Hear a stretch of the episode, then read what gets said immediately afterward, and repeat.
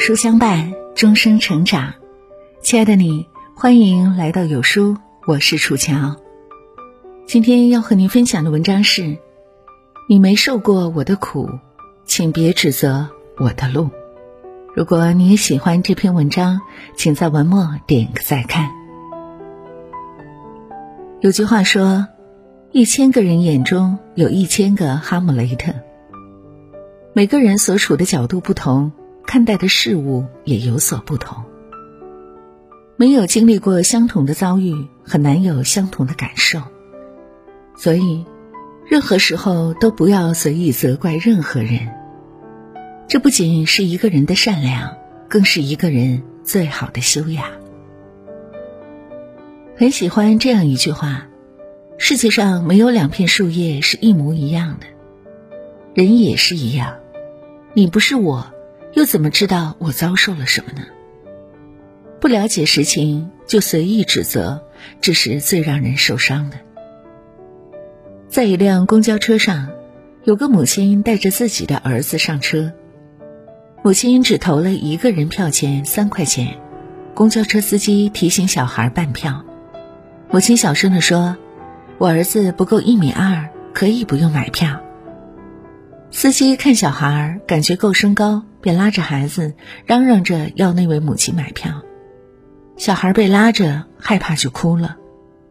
公交车上的很多人都说：“你就给他买票吧，看把小孩给吓的。”那位母亲很强硬，然后拉着自己儿子到旁边处的一米二标记上测量，孩子确实不够一米二。司机吃瘪就嘟囔了句：“不就一两块钱的事儿吗？做人啊！”不能把钱看得那么重。那位母亲听后，眼泪瞬间掉下来，周围的人纷纷安慰她，她才说出自己的难处。她丈夫得了重病，为了治病，已经把家里能卖的都卖了，自己要照顾小孩和丈夫，也没有收入，现在每一分钱都得用在刀刃上。了不起的盖茨比里有一句话说。每当你想批评别人的时候，要记住，这世上并不是所有人都有你拥有的那些优势。人生在世，所有人的经历遭遇各不相同，所以看待事情的角度也不同。未经他人苦，就不要随意指责别人。有时，不经意的指责，就像一把利刃插在别人心中。那些伤害，都是无法治愈的。在网上有个热词叫“双标”，它的意思是对别人一套标准，对自己另一套标准。一件事发生在别人身上的时候，可以不在意或随意指责评判；但如果发生在自己身上时，那就是另一番言辞了。其实人性就是如此。发生在别人身上是热闹，发生在自己身上是大事。某家公司为了了解实体店的业务情况，需要派一个总部人员去到偏僻的店里。很快，上面确定了人选，小张被指派去了。小张的女儿刚出生，家里需要人照料，又遇到这样的派遣，小张便和上级说明情况，请求留在原岗位。可上级说，现在公司人员紧张，重新安排的可能性不大。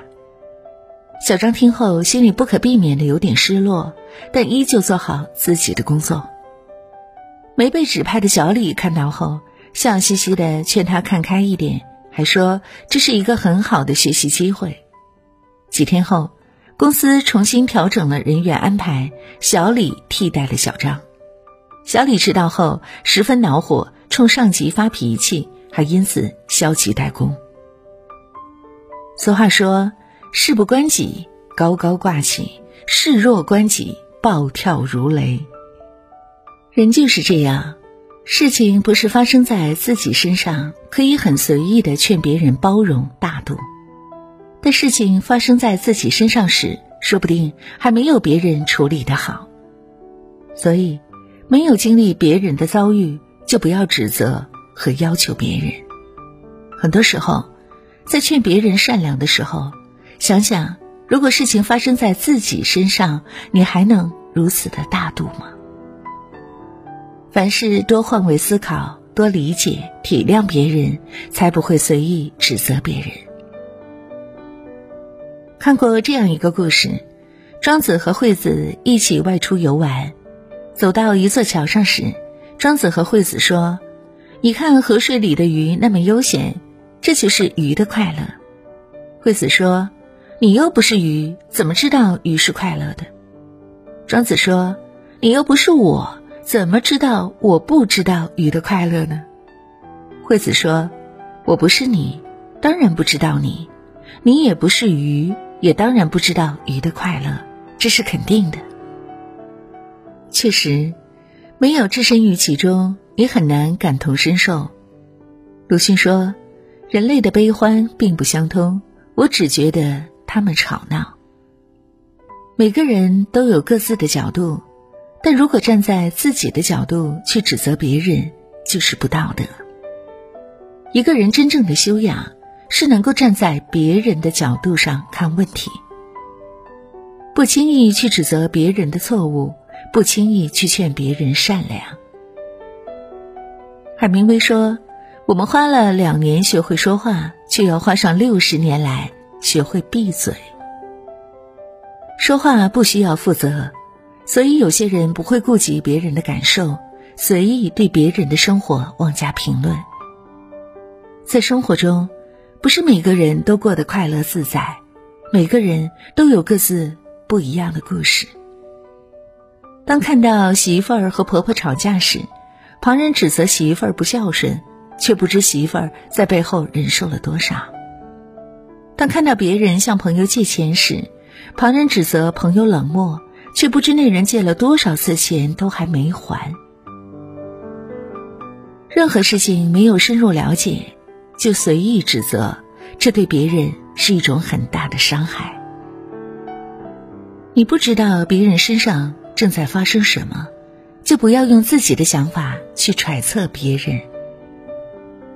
真正有修养的人，不会随意指责别人，他们会以责人之心责己。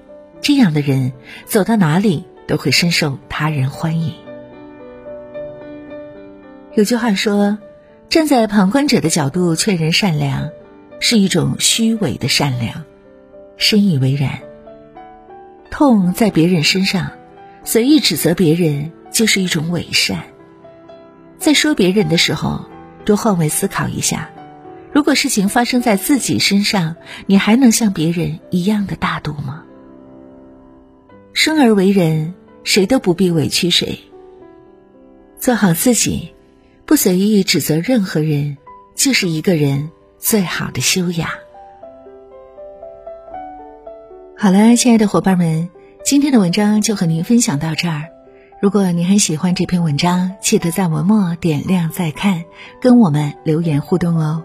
另外，长按扫描文末二维码。在有书公众号菜单免费领取五十二本好书，每天有主播读书给您来听，或者下载有书 APP，海量必读好书免费畅听，还会空降大咖免费直播，更多精品内容等您随心挑选呢。